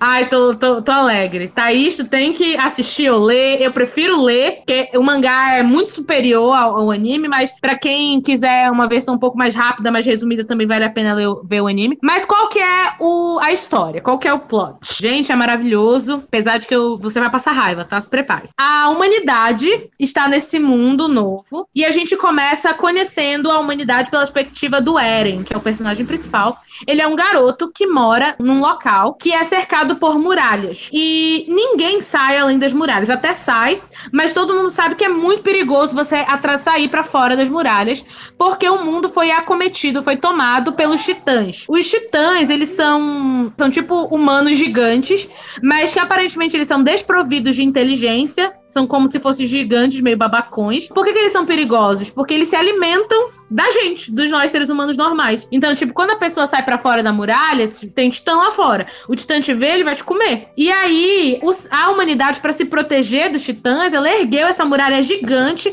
cercando toda a- todas as cidades, todas as populações humanas. Então ninguém pode sair, as pessoas têm que viver lá dentro. E o Eren, que é o nosso personagem principal, ele é um menino, como é que eu posso dizer, inconformado. Que as pessoas se contentem em viver dentro da muralha, né? Então ele fala logo no primeiro capítulo do mangá e também no anime ele fala isso, uma frase que é muito legal, que ele diz assim, ele tá comentando, né, com, com um cara lá de dentro e o cara fala assim, ah, mas os titãs não atacam a gente há muitos anos. E aqui dentro da muralha a gente pode comer, a gente pode beber, a gente pode dormir. E ele fala assim: mas aí então você tá vivendo igual um gado, né? Você come, bebe e dorme. E você se contenta ali com seu cercadinho, com seu curralzinho. E tá tudo bem pra você. E na verdade o mundo ele é muito maior. Por que, que a gente não vai pra fora, a gente não destrói os titãs e a gente retoma um mundo pra gente? E ele é muito movido pelas fotos que ele vê nos livros de como o mundo era. Então, fotos do mar, fotos da praia, de montanha, coisas que ele nunca viu. E o Eren tem dois melhores amigos, que é o Armin, que é um menino muito introvertido, que ama ler, né? Ele é muito inteligente. Então, ele que, na verdade, mostrou pro Eren os livros com as figuras de como o mundo já foi. É, ele achou, né, no, é, nos escombros esse livro. E a Mikasa, que ela é como se fosse irmã adotiva do Eren, porque ela mora com a família do Eren. Ela é uma girl power, um personagem feminino fodão. Nossa, pago maior pau pra ela. Tá, ela é órfã e ela foi morar com a família do Eren, porque os pais do Eren eram amigos dos pais dela.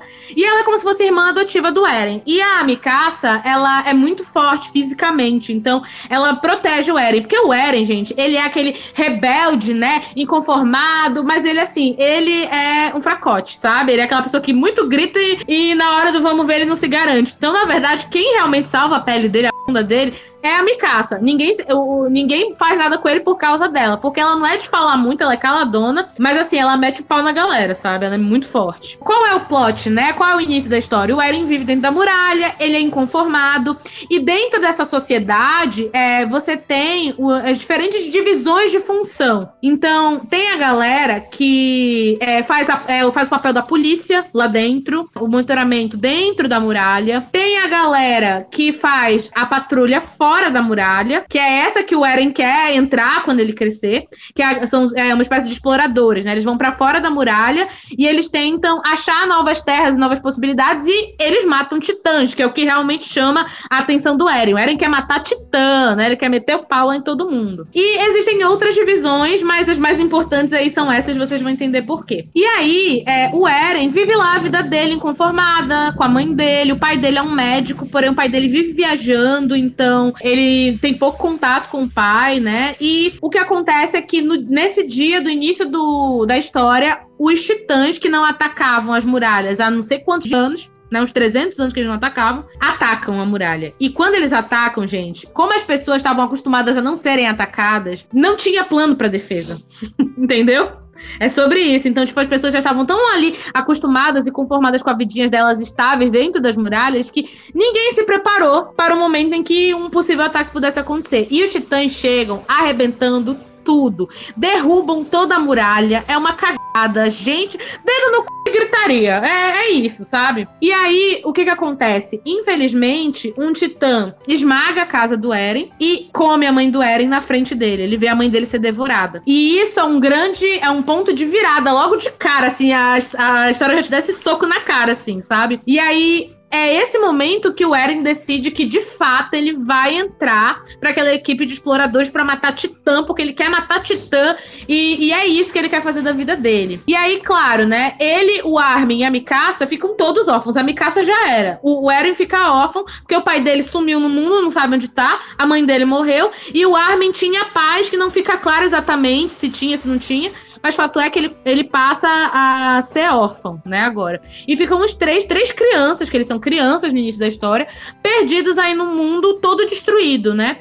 E uma confusão, uma confusão, porque esse ataque, ele não foi um ataque qualquer. Apareceu um titã diferente dos outros, porque a maioria dos titãs, eles são, parece pessoas mesmo, com pele normal, olho, cabeça e etc. Só que o titã que iniciou o ataque na muralha, ele era um titã com uma aparência diferente. Ele parecia encoraçado. Parecia que ele tava com uma espécie de armadura, e foi ele que fez o, o primeiro rombo, que derrubou a primeira muralha, para que os titãs que já eram normais pudessem entrar e comer todo mundo lá dentro. E esse titã que iniciou o ataque, ele é um mistério, porque ele apareceu e com a mesma rapidez que ele apareceu, pá, ele sumiu. Ninguém sabe para um negócio daquele tamanho para onde que foi parar. E aí, o Eren marcou isso, sabe, na vida dele. Tudo que aconteceu. E ele disse: Eu vou achar esse titã diferente, eu vou matar ele.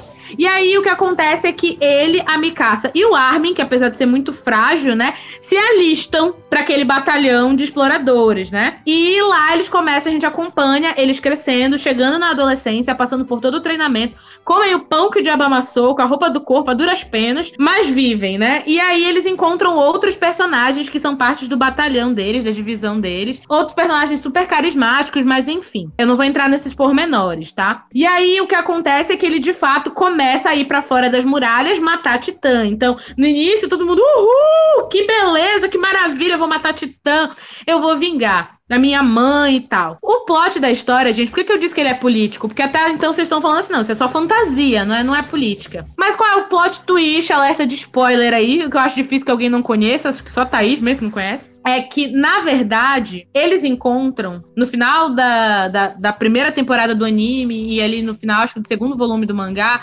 eles encontram um titã dentro da muralha. Não era fora, não era. Ele estava dentro. E aí tem uma, uma parte da sociedade deles que é o clero, que é a galera da igreja, né? Eles fazem ali, eles cultuam uns deuses e tal. E essa galera do clero, quando essa merda acontece, que cai um pedaço da muralha e eles veem o Titã ali dentro da muralha dormindo, eles meio que reagem como se já soubessem que aquilo ali tava ali. E eles falam, tipo, não, não, mano, é, cobra a muralha, cobra a muralha. E aí, tipo, ninguém entende. Tem que cobrir esse, esse buraco agora. E aí a personagem que é uma cientista, que é uma das minhas favoritas, que é a Randy, é Randy, porque os nomes são meio alemãos, tá, gente? Ela é uma cientista que ela é do batalhão de exploração e ela estuda os titãs. Ela é, ela é doidona, sabe aquela cientista maluca, sabe? Ela pega, ela pega os titãs, amarra eles, leva eles pra dentro da muralha. Bióloga, eu amo a minha personagem favorita, que sou bióloga. E ela sabe, né? Ela descobriu que um dos gatilhos pros titãs, digamos assim, começarem a funcionar, porque como eu falei, aparentemente eles são desprovidos aí de inteligência. Então, uma das coisas que faz eles começarem a correr atrás das pessoas e comerem elas é a luz. Então, quando o Clero saiu gritando, mano, tem que cobrir esse buraco agora, porque senão o Titã vai acordar, ela fala assim, não, esse pessoal já sabia disso daí. Como é que só ele sabia e ninguém sabia? E aí a gente adentra em todo o jogo político que a gente tem da manipulação da informação dentro da muralha. Então o buraco é muito mais embaixo, não é só bem versus o mal, seres humanos versus titãs. Tem gente dentro da muralha que já sabia de a existência desses titãs e que sabe de muita coisa e não está contando. E não coincidentemente é a galera do clero, é a galera envolvida na religião. Então, uma das cenas, logo do início da história, é, quando acontece esse rolê, que eu fiquei assim mais impactada e que eu falei, eu teria a mesma atitude dela, é quando a cientista, né, ela pega um dos caras do Claire, eles estão assim em cima da muralha, eles tamparam um buraco, e ela tá meio tipo, mano, é, eu tenho que estudar, eu tenho que saber, eles estão vendo o que, que eles vão fazer com isso, né? E aí ela pega um dos caras do Claro e ela ameaça jogar ele da muralha. E aí ela fala assim: fala agora ou você morre. E ela faz isso na tentativa de que ele realmente, né, fala o que tá acontecendo. E aí um deles, ele abre os braços assim, porque meio que ela tá é, pendurando ele no ar, ele abre os braços e fala assim: você pode me jogar, mas eu não vou falar. E aí, o que, que a gente fica sabendo? É que não é só o pessoal do clero que tá sabendo, mas o pessoal que são os cabeças dos batalhões, da polícia e tal, eles estavam todo mundo sabendo. Então existe toda uma confabulação de informações que não é compartilhada com a população. Então, se eles estão mentindo sobre a muralha, sobre o que mais eles estariam mentindo? Fica aí essa pensata, né? O que são os titãs, afinal de contas? E a gente vem no desenrolar da trama que tem muito segredo. Gente, se eu for contar aqui todos os segredos que acontecem, a gente não sai daqui, já é uma hora da manhã. Então, tipo assim, basta vocês saberem que os titãs. Eu vou só dar esse, largar esse spoiler aqui. Os titãs e a humanidade tiveram a mesma origem, tá? Vou só jogar essa daqui. Não vou dizer como aconteceu. E que o Eren, no meio do processo, logo no início da história, ele ganha a capacidade de se transformar em um titã. Então, eles estão ali, né? O batalhão deles estava lutando contra os titãs. De novo, eles invadiram a, a muralha. Eles são atacados. E o Eren tá prestes a ser comido por um titã. Ele salva a vida do Armin, que é o amigo dele. Que, o Armin que ia ser devorado. Ele empurra o Armin e o Titã agarra ele. E aí, nessa hora, né, ele tá, tipo assim, no ápice da raiva e da excitação. Isso desperta entre aspas, esse poder dentro dele, e ele se transforma em um titã. Só que a diferença dele é que ele se transforma em um titã, entre aspas, consciente. Então ele não ataca pessoas, ele ataca outros titãs. E aí, como quando o chefe do batalhão dele, que é o Levi, que é um cara fodão, nossa, tem, assim, ele é um, dos melhores personagens. Eu ele descobre. Um crush nele. Todo mundo acho que tem, né? Ai, Todo mundo que eu Deus. conheço diz que tem. Oh, que o Levi, ele não é só forte, ele é muito inteligente e ele descobre o poder do Eren, eles falam assim: o Eren vai ser a nossa arma contra os titãs. Porque a gente tem um titã que trabalha pra gente. Porque pensa na desvantagem, você tem que lutar com um bicho de, sei lá, 10 metros, 20 metros de altura, né? Apesar de que eles já sabem como matar, né? O corte tem que ocorrer na nuca para você matar um titã. É muito mais vantajoso vocês terem um titã. E tem todo o mistério de por que, que o Eren é o único que consegue se transformar em titã. Só que aí o plot, eu vou terminar nesse plot, que é o plot da primeira temporada do anime e dos primeiros volumes do mangá, é que o Eren Eren, até então, era o único que tinha o poder de se transformar em titã. Só que eles descobrem que não é bem assim. E eles descobrem o quê? Que toda vez que eles estão se aproximando, que eles pegam um titã e eles estão se aproximando de alguma informação, alguma coisa acontece que impede eles. Então, por exemplo, a, a cientista pega um titã para estudar ele e o titã apareceu morto, do nada. Alguém matou, porque esse titã não ia morrer sozinho. Então eles veem que existe o quê? Uma sabotagem. Então tem gente infiltrada dentro do exército trabalhando a favor dos titãs. De novo, o jogo político. Mas por que, que uma pessoa normal estaria tentando proteger os titãs? E aí é que eles descobrem que uma colega de batalhão do Eren, a Anne, ela também tem a capacidade de se transformar em titã. Ela é a titã fêmea. E ela batalha com o Eren E aí todo mundo, claro, né? Ela era quem era responsável pelas sabotagens, todo mundo fala, mano, a gente tem que interrogar essa menina porque ela deve dar todas as informações. Só que aí quando ela percebe que ela tá perdendo a batalha, ela se encerra numa cápsula, ela produz uma espécie de cápsula de diamante onde ela se encerra dentro. Então, ninguém consegue saber quais são as informações. E no meio da história, coisas esquisitíssimas seguem acontecendo. Vilas somem, Pessoas de vilas inteiras somem e do nada titãs pipocam nessas vilas. Outras sabotagens acontecem, então tem mais gente infiltrada dentro do exército. O resumo é: no final, sim, eles conseguem sair das muralhas. Mas o que eles encontram, não vou dizer aqui, porque vocês vão ter que ler, porque, gente, é muito muito lindo, muito bacana, tá? Enrola, enrola.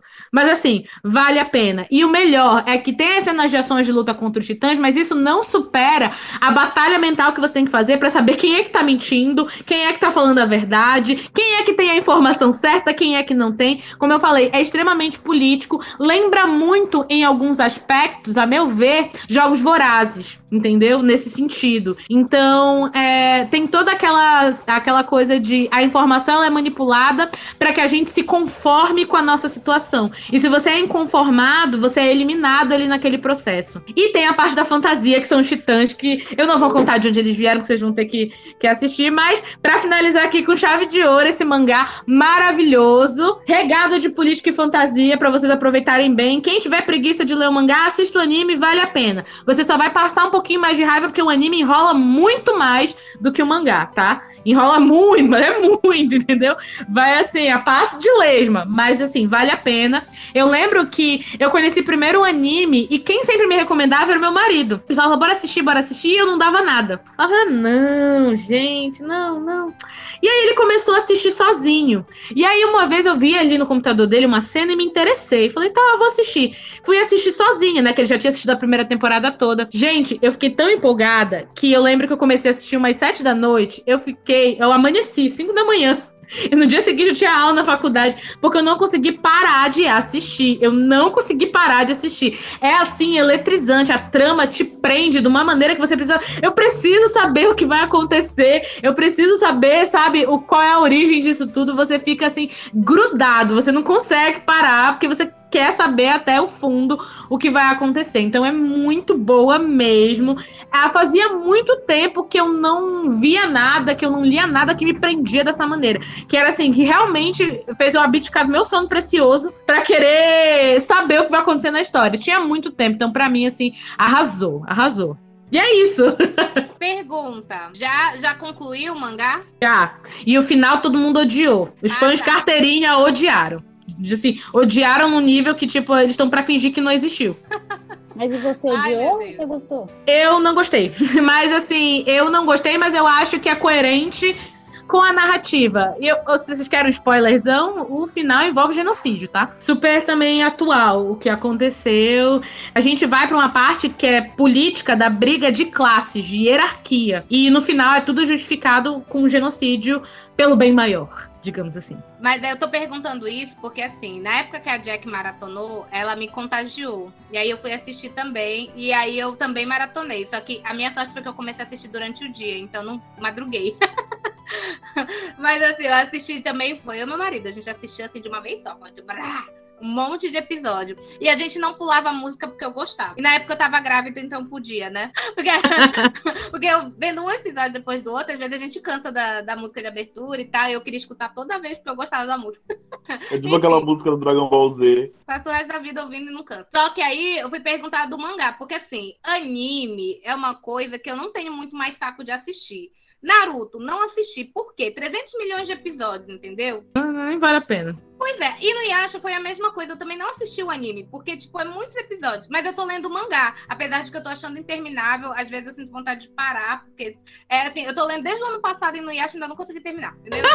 então, assim, é uma enrolação, uma enrolação desnecessária. Eu já vou cortar, tipo, metade assim da história e fazer os dois brigar logo de uma vez e já tinha acabado. Mas não, enrola, enrola, enrola, enrola, enrola, enrola. Aí, na época, eu perguntei pra Jack, Jack, já, é, o, o mangá tá completo? Porque, gente, tem uma coisa que eu odeio, eu odeio, é história inacabada. Eu tenho uma raiva, uma raiva. Porque assim, você pensa que você vai descobrir o final, que você vai sair satisfeita ou com raiva, depende, mas vai ter um final. Aí você descobre que não tem final. Eu passei isso com Game of Thrones, As Crônicas de Gelo e Fogo. Eu comecei a ler o primeiro livro, eu não tinha assistido a série. Eu resisti a assistir a série, porque como eu sabia que tinha o livro, eu queria ler o livro primeiro. Então eu fui lá e falei, não, não vou assistir a série, eu quero ler o livro e tal.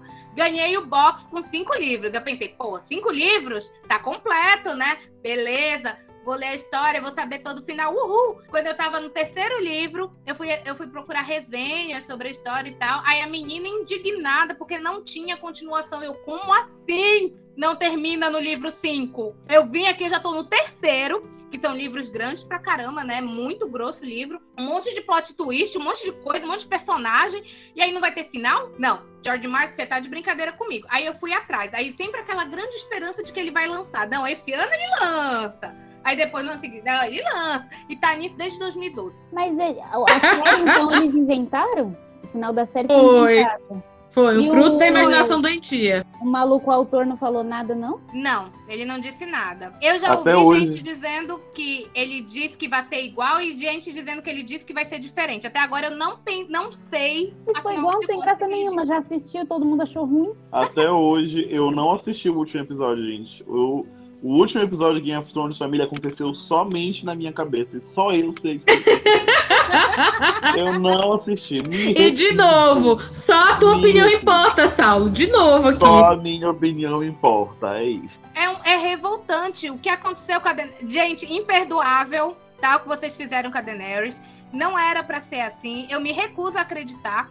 E o livro, gente, termina muito antes do que a série. Gente, o- olha, o livro termina acho que na quinta temporada da série, entendeu? Então todo o resto foi imaginação dos roteiristas. Baseados em quê?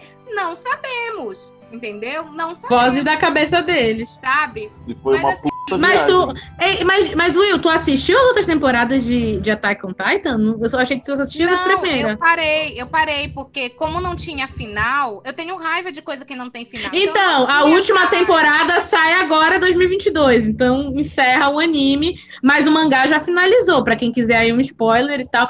Eu fui logo lendo o mangá porque eu não aguento. Eu sou muito ansiosa, eu não aguento esperar, então eu fui logo eu lendo. ia ler, eu ia ler Shingeki, só que aí eu te perguntei, "Te- já tem final? Não. Aí eu passei, então vou ler Inuyasha, porque Inuyasha já tem final. E eu já tô querendo esse final, já era pra ontem, porque, tipo assim, não acaba nunca. Entendeu? Cara, mas Thaís, assim, dá uma chance. Eu, eu, eu tô sentindo aqui, tá fedendo, porque tem três otaku fedidos aqui. Mas eu sei que tu não é uma das fontes do, do cheiro. Então, assim, dá uma chance. Tu não vai te arrepender. Se tu quiser ler o mangá, lê. Mas se tu falar assim, não, mangá não é comigo, então vê o anime. Você arruma negócio de mangá pra ler? Olha, eu não posso falar aqui, porque, enfim, né? A gente, é, a gente fala no, eu no privado, me manda uma mensagem no privado, que aí eu. Tem um linkzinho muito bom. Eu falo no privado que, né, enfim, informação sigilosa. Alguns- Eu leio no meu Kindle.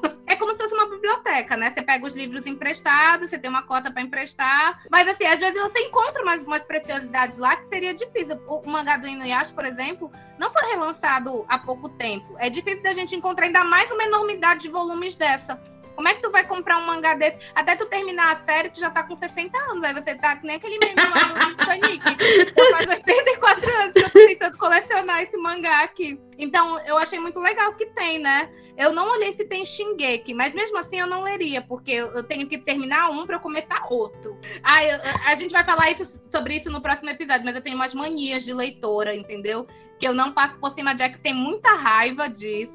Ela briga aqui só comigo, mas eu tenho umas manias de leitora que é assim, entendeu? Tem, comigo tem que ser assim. Então eu ainda não li o Shingeki, mas agora que eu já sei que tem final, vai entrar na minha lista. Eu também tenho minhas esquisitices. Mas, ó, assim, Shingeki é, é um. Shingeki no Kyojin é um nome em japonês, tá, gente? Já tá Kantai. Mas, assim, o, o Shingeki é pra quem gosta dos dois. Assim, porque tem a parte da aventura, tem a parte da viagem, tem a parte dos poderzinhos, que a gente quer viajar, né? Quero ter poder incrível, quero ter super força, super velocidade. Mas também tem a parte parte, assim, como eu falei, se você é uma pessoa que você gosta da- dessa dinâmica xadrez, que um fica dando checkmate no outro o tempo todo, é double crossing e double crosser, o tempo todo eu acho que Shingeki é pra você, porque é cobra engolindo cobra ali, entendeu? Tu não sabe quem é que tá falando a verdade. Aí você fala, não, esse fulano aqui é confiável. Você vê, não, não é não. E é tipo também Game of Thrones, porque é uma rotatividade de personagem muito grande. Surge personagem, morre personagem, surge personagem, morre personagem. Não dá nem pra você se apegar muito em ninguém. E às vezes você se apega na pessoa errada, porque a pessoa tá pagando de mocinho, você descobre que ela é a maior filha da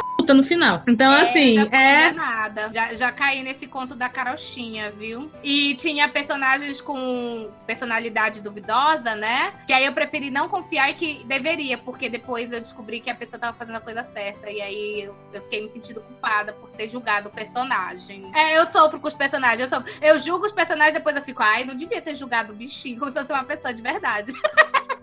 Então, gente, finalizamos as indicações. Eu acho que deu muito pano pra manga. Eu acho que a galera vai ter muita coisa aí pra ler, pra ficar em posição fetal na cama durante o Natal, durante o Ano Novo. Mas também que vai, né, abalar as estruturas mentais de vocês. Eu espero que vocês tenham curtido essas indicações. Muito obrigada ao Saulo e a Thaís pela presença mais uma vez. Vocês vão continuar voltando. Já estão virando membro de carteirinha já. Não sei o que, que falta, né, pra oficializar esse casamento. E eu amei, gente. Eu, e eu peguei também, aproveitei peguei umas indicações aqui bafônicas. Então também saí no lucro já. Saímos, saímos no lucro real oficial, entendeu? Já, já... Ô, gente, a minha, a minha TBR, né, que é a lista de livros para ler, é assim, eu leio um, aparece mais 10. E agora que a gente começou o podcast, que eu tô conversando com outras pessoas sobre livro, porque isso é novidade para mim, entendeu? Porque é difícil a gente achar outras pessoas que leem os livros e tal, não sei o quê.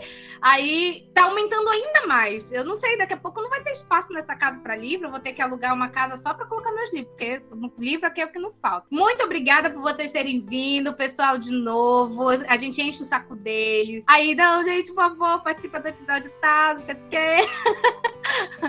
e eles aceitam, olha só. É isso que né, aquece o coração. Muito obrigada pela presença de vocês. E vocês vão voltar sim, com certeza, porque eu digo que sim. Não Se sabe, mas a gente tá sendo mantido em cativeiro aqui. Eu tô dizendo que eu sou de São Paulo, mas é mentira. Eu tô aqui no calabouço em Manaus. Isso, por favor, me salve.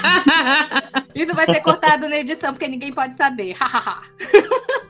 Eu Mentira, eu, agradeço na verdade eu fico me convidando. Toda vez que eu venho aqui, eu falo, ah, me chama pra fazer esse livro aí, me chama pra fazer esse livro aí, por favor. A gente que fica se convidando, né? O Saulo tá dizendo aí que sim, a gente Com certeza. delas pra voltar. Porque a gente se diverte muito. Inclusive, minha cachorra tá aqui me chamando pra ir dormir. Coitado, por favor.